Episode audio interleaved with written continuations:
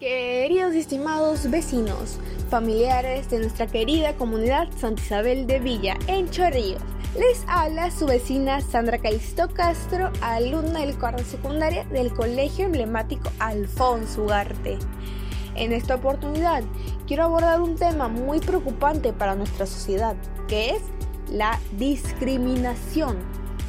¿Tenemos discriminación en nuestra localidad?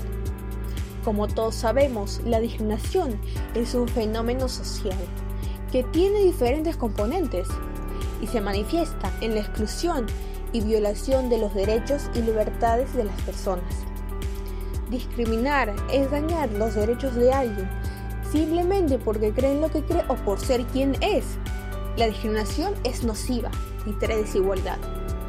Todos tenemos derechos a ser tratados por igual, independientemente de nuestra nacionalidad, clase, religión, orientación sexual u otra condición.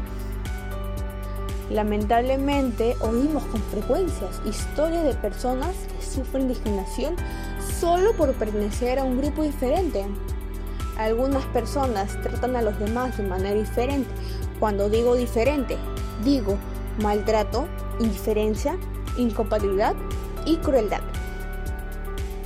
Este es un tema que afecta gravemente a la sociedad peruana, porque más de la mitad de los peruanos se sienten discriminados y las principales razones de discriminación son la negativa, la diferencia de trato y las bromas.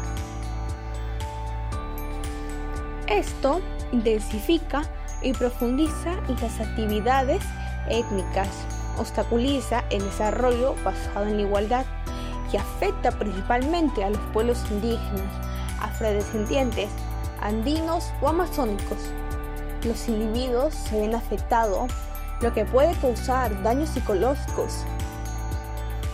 Todo sujeto vive diferentes realidades día tras día. Por ello, siempre debemos ser empáticos y sociales ante los demás. Lo planteo con la finalidad de mejorar nuestra convivencia, donde no haya maltrato, prejuicios por ser de otros lugares, respetando los derechos de libertad, igualdad, identidad, integración, calidad de vida, protección, para que así todos podamos tener un mejor trato y convivencia.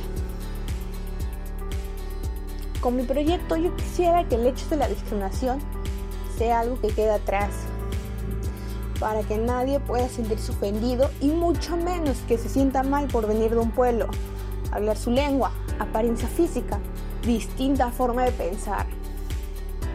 Los objetivos que se esperan son respeto a los derechos, promover una mejor convivencia entre todos los vecinos, disminuir la discriminación, mejorar el trato a las personas, disminuir los estereotipos y prejuicios, evitar denuncias o discusiones, evitar autolesiones a su persona. ¿Qué acciones llevarán a cabo? Comprender la cultura de otros, causar reflexión en las palabras que pueden dañar a la otra persona, tener respeto mutuo, disminuir las ofensas, que se puede hacer en casos de discriminación, tienen que hacer una denuncia, acudir a INECOPI si es una relación de consumo, a SUNAFIL si es una relación laboral, a su salud si está involucrado un hospital o clínica. En conclusión,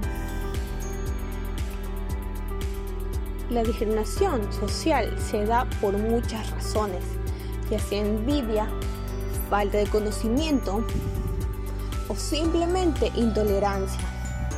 Pero cada vez es mayor la cantidad de casos, los cuales terminan en violentos encuentros y la única solución es intentar ser más tolerantes con los demás, ya que no todos debemos ser igual a todos y también intentar ser más solidarios con los demás ya que no siempre pueden tener la suerte que tenga uno.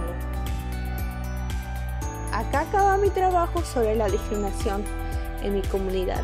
Espero haber llegado a muchas personas con mi trabajo para dar a conocer formas de evitar y prevenir casos de discriminación y reflexionar sobre las consecuencias que pueden traer. Una vez más, gracias por haberme escuchado.